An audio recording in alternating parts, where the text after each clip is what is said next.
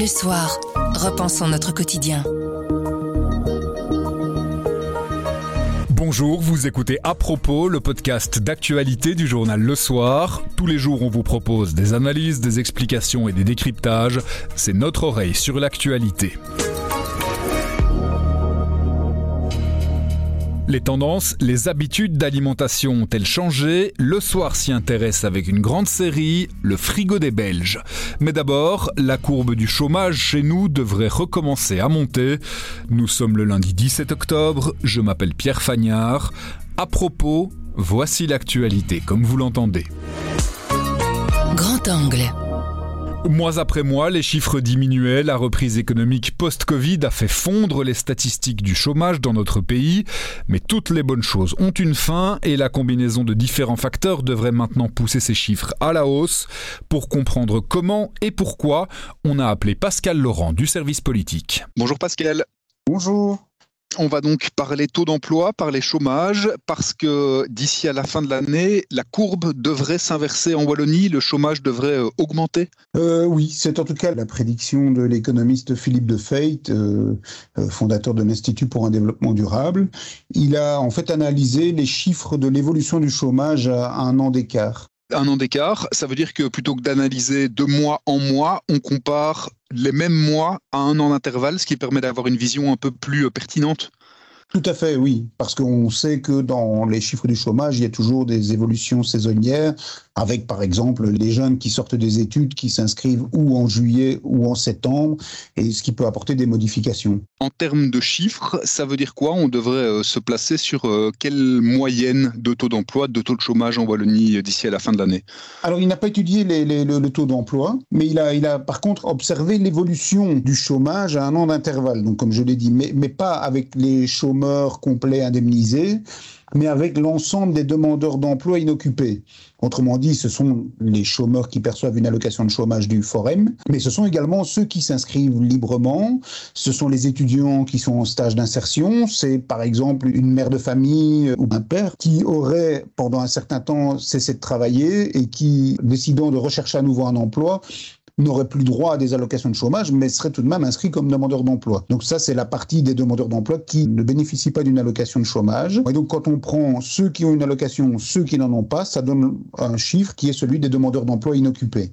C'est ce chiffre-là que Philippe de Feit a, a, utilisé. Il a utilisé les chiffres qui sont publiés par la Banque nationale. Il y a apporté quelques corrections parce que en Wallonie, jusqu'à la fin 2021, les demandeurs d'emploi qui s'inscrivaient librement devaient le faire tous les trimestres et il arrivait qu'il le fasse avec un peu de retard, avec un mois de décalage ou des choses comme ça. Depuis 2022, ces demandeurs d'emploi sont inscrits automatiquement. Forcément, ça modifie quand on compare d'une année à l'autre. Il y a un biais, donc il a opéré des corrections pour intégrer cet élément-là. Et à l'arrivée, ce qu'on constate, c'est que la tendance euh, à la baisse du chômage est en train de s'atténuer et même de, s'achever. Pour donner une idée, on a eu jusqu'à un moment donné une baisse de presque moins 10% pour l'ensemble du pays si on prend euh, le cas du mois de décembre 2021 euh, par rapport à celui de l'année précédente, on a eu des chiffres en Wallonie de l'ordre de 6,5 de recul, etc. Maintenant, pour le mois de septembre, en Wallonie, la différence par rapport à l'an dernier était de 0,57%.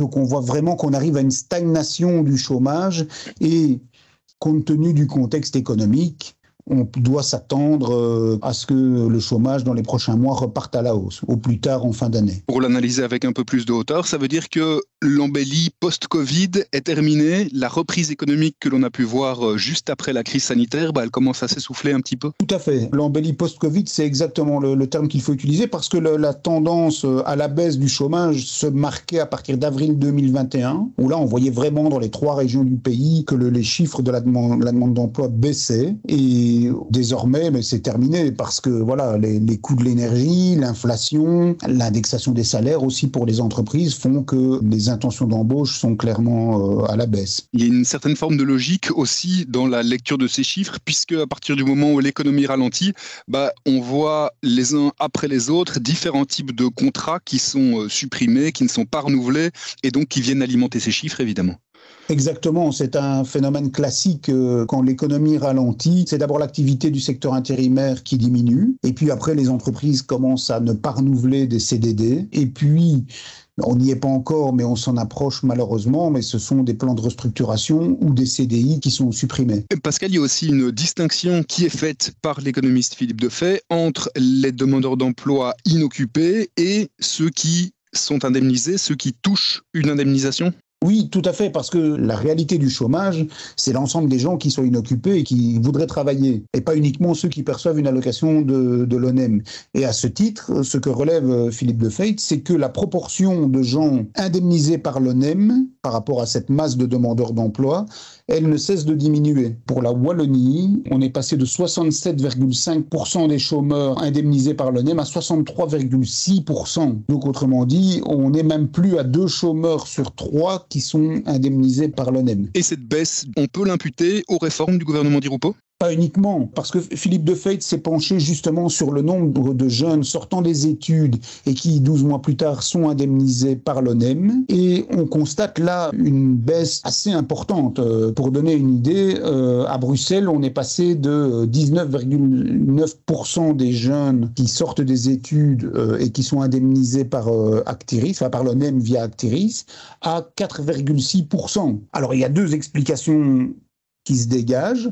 La première, c'est effectivement ces jeunes qui seraient victimes des mesures prises par le gouvernement d'Irupo, c'est-à-dire que euh, en demandant une allocation à l'âge de 25 ans, ils n'y ont pas droit. L'autre explication qui est peut-être un peu plus réjouissante, c'est de se dire que les jeunes qui sortent des études sont très vite pris en charge par les offices régionaux de l'emploi dans le cadre de l'accompagnement individualisé et qu'ils trouvent du boulot avant même la fin de leur stage d'insertion de 12 mois. Merci beaucoup Pascal.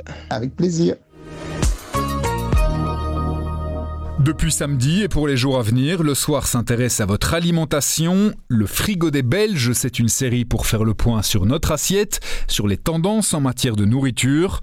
Avons-nous changé nos habitudes? Quels sont les produits plébiscités? Ou combien est-on prêt à mettre pour manger? Voici quelques-unes des questions auxquelles on répond. Julien Bossler du service économie a notamment travaillé sur nos comportements alimentaires. On lui a demandé quelques explications. Julien, l'un des enseignements de cette série, c'est qu'il y a en fait tout un ensemble, une grande diversité de comportements, de tendances alimentaires Effectivement, on ne peut pas dégager une seule, un seul comportement, une seule tendance. Aujourd'hui, on n'est plus dans les années 60 où la ménagère euh, suivait les, règles des arts ménagers, concoctait un, bon petit plat pour toute la famille et où on retrouvait une, certaine standardisation du, euh, du repas de la classe moyenne et de la, et de la bourgeoisie. Aujourd'hui, en fait, tout ça a valsé en éclats avec la mutation de la famille, tant et si bien qu'aujourd'hui, au sein d'une même famille, on ne mange plus en même temps et on ne mange plus forcément la même chose. Au niveau des habitudes, des tendances, il y a de plus en plus de variétés. On est beaucoup moins enfermé dans des cases, peut-être, qu'on ne pouvait l'être euh, auparavant. Dans la distribution, de la production alimentaire, aujourd'hui, il n'y a jamais eu autant de variétés, de possibilités pour les consommateurs. C'est historique. En fait, on peut entrer dans un supermarché avec un caddie et en ressortir avec des contenus absolument euh, différents et répondant à des attentes, à des envies, à des manières de manger absolument différentes. L'une des grandes tendances, c'est peut-être pas euh, pousser vers le végétarisme, mais en tout cas vers le flexitarisme. On essaye de se passer de plus en plus de la viande. C'est une tendance de fond, effectivement. La, viande est en, non pas en déclin, mais en tout cas en contraction évidente. Les protéines animales et surtout celles issues de mammifères, bien, sont moins consommées par euh, les Belges, tandis qu'on voit une contraction un peu moins forte du côté de la volaille, mais on voit surtout l'émergence de protéines d'origine végétale qui sont de plus en plus appréciées. On voit que la distribution et la production alimentaire proposent une offre beaucoup plus riche à cet égard-là. Plus en plus de consommateurs estiment en fait que pour soigner leur santé et éventuellement faire du bien aussi à la planète, eh bien, il faut garnir son assiette avec davantage de protéines végétales autre habitude qui a tendance à émerger, c'est une vision presque intellectualisée de la nourriture. On fait beaucoup plus attention à ce qu'on mange avec de nouveaux paramètres que l'on prend en compte. Ah oui, il y a des gens qui mangent par pur plaisir, sans trop réfléchir, ou qui veulent euh, juste remplir l'estomac parce qu'il faut bien manger. Et puis, ben, il y a toute une série de consommateurs qui intellectualisent très très fort leur alimentation.